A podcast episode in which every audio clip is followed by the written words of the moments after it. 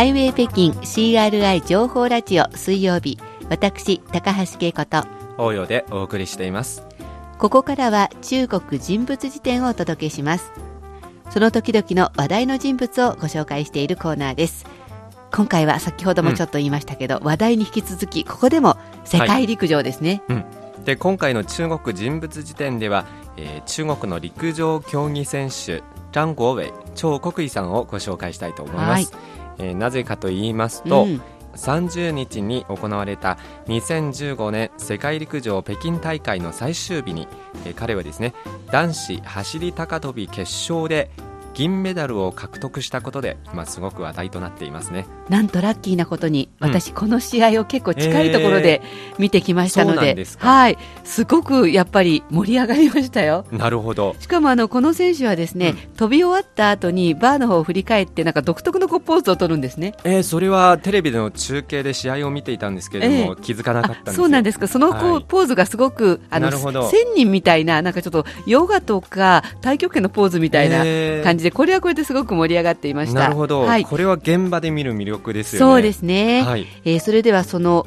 超国威選手振り返っていきましょう。はい。えー、生い立ちはですね、うん、えー、1991年生まれで山東省延泰市の出身なんです、はいえー、小さい頃から、えー、スポーツに興味を持ちまして、うん、サッカーや、えー、卓球に長けていました。あサッカーと卓球、うん、まだ陸上じゃないんですね。そうですね、うん、やがて中学に入って、えー、走り幅跳びと三段跳びの練習を始めました、でもまだ高跳びじゃないんですね、そうですね、はい、その優れた才能がコーチの目にとどまりまして、ある都市スポーツ大会ではですね、えー、その体は走り高跳びに向いてるんじゃないかと、えー、冗談半分にコーチに言われまして、うん、彼はですね、えー、走り高跳びの方に転向しました、あ、そのコーチは、そんなに本気じゃなかったかもしれませんけどその一言重要でしたね。そうですね、うん、えー、そして2010年の時に河北省の石化総市で開かれた全国青年陸上選手権では19歳の彼はですね、うん、えー、男子青年決勝で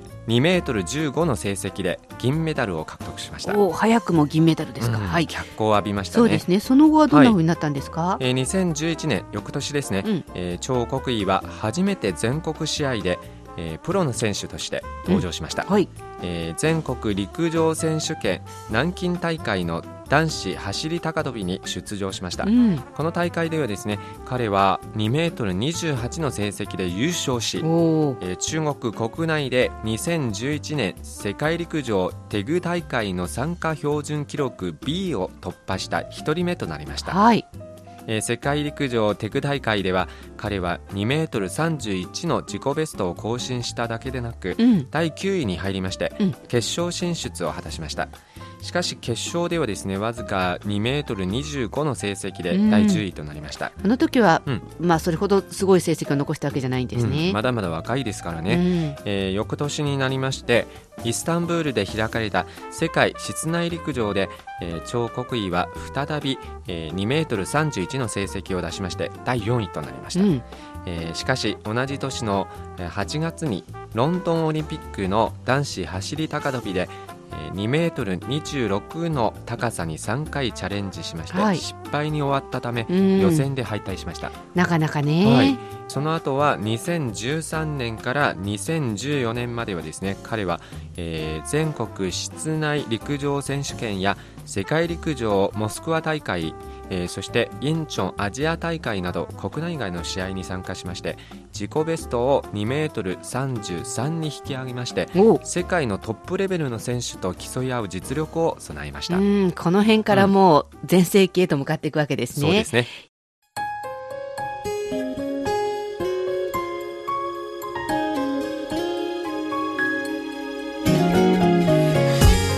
聞きの番組はハイウェイ北京です。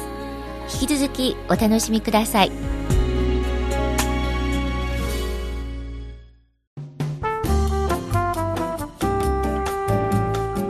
ハイウェイ北京 CRI 情報ラジオ水曜日中国人物辞典をお送りしています。今回は北京で行われた世界陸上この男子走り高跳びで銀メダルを獲得しました超国威を紹介しています。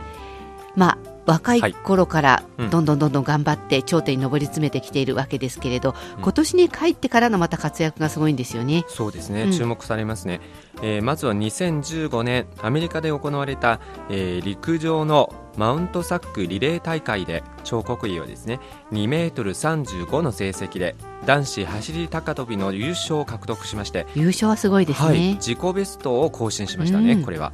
えー、また5月20日に、えー、北京で行われたワールドチャレンジ2015では、えー、彼は2メートル34の成績でチャンピオンに輝きました、えー、またわずか11日後に彼は、えー、ユージンで開かれたダイヤモンドリーグで、えー、2メートル38で自己ベストを塗り替えまして準優勝を獲得しました、うん、なんかもう飛ぶたびに自己ベストを更新してるって感じですね、うんはい、そうですね、うん、またまた、えー、6月にオスロで開かれたダイヤモンドリーグで、えー、彼はですね、えー、2メートル36の成績で初優勝しました。そして迎えたのが今回の世界陸上ですか？そうですね。30日に行われた世界陸上北京大会の男子走り高跳びの決勝でではですね、えー、この日は全員が、えー、2メートル36を失敗しました。はい。それで優勝決定戦になりましたね。そうなんですよ。3人いたんですよ、はい、この時は彼は、えー、かなりの体力を消耗したため、えー、2メートル34を失敗しました。その一方でカナダのドルーイン選手が、えー、この2メートル34をクリアしまして、はい、それで彫刻医はですね2メートル33の成績で第2位となりました。最終的には、はい、はい、私会場で見てましたけど、うんあの2位になってしまった超国威の時の方がおおってすごく 盛り上がっていました。あの、ね、この方飛ぶ前とかにね会場にこう拍手を要求したりとか、はい、さっきもちょっと言いましたけど飛び終わった後のパフォーマンスとかすごい会場を楽しませる感じもあって地元開催ということですごく盛り上がってたんですよね。でも何よりも今回の銀メダルはですね、えー、世界陸上中国の男子走り高跳びで最高の成績を作りましたね。そうですよ。で、うん、見ていて思ったのはこう登っていく途中の銀メダルなんだな、うん、と高いところまで行って降りてくる落ちてくる時の銀メダルじゃなくて、はい、次がこうもう一歩上が約束された銀メダルだなだなってことをねすごく感じたので、うん、本当にこれからが楽しみですよね。そうですね、うん、まあ、今回の世界陸上北京大会を振り返ってみるとですね、はい、えー、4×100 メートルリレーで中国勢の選手が、あの非常に活躍したので、うん、最近私もあの陸上の観戦にはちょっとはまりましてですね、えー、この超国威の試合を見てずっと応援していました、うん、えー、結果はやや残念なところもありますが、うん、えー、でもよく頑張った彼にエールを送りたいと思いますねそうですね。そして私、30日の日はすごくラッキーだったのはまずその男子の 4×100 メートルリレーの表彰を見ることができて、うん、さらにに、ね、そうなんですその表彰は、はい、でさらにラッキーだったのはこの彫刻医の高跳びが割と近くで見られたこととその反対側になるんですけどロ開会ホイホイがあの女子のやり投げ。やり投げですよね。なんと銀メダル。うんそうですね、えー、はい、私その投擲は全然今まで興味なかったんですけど でもやっぱり地元開催だし、うん、彼女が出てくるとすごい盛り上がるのと盛り上がります、ね、あの途中っていうか最後の最後まで、すごくいい成績出しててお優勝かと思ったんですが、これ逆転されちゃって。でもやっぱりすごくねこれからなんだなっていう上り調子の雰囲気を中国チームには感じました。なるほど。楽しみにしたいと思います、はい、これからも期待していきます、ね、そうですね、はい、今回の中国人物辞典は世界陸上男子高跳び銀メダルを獲得しました超国威をご紹介しました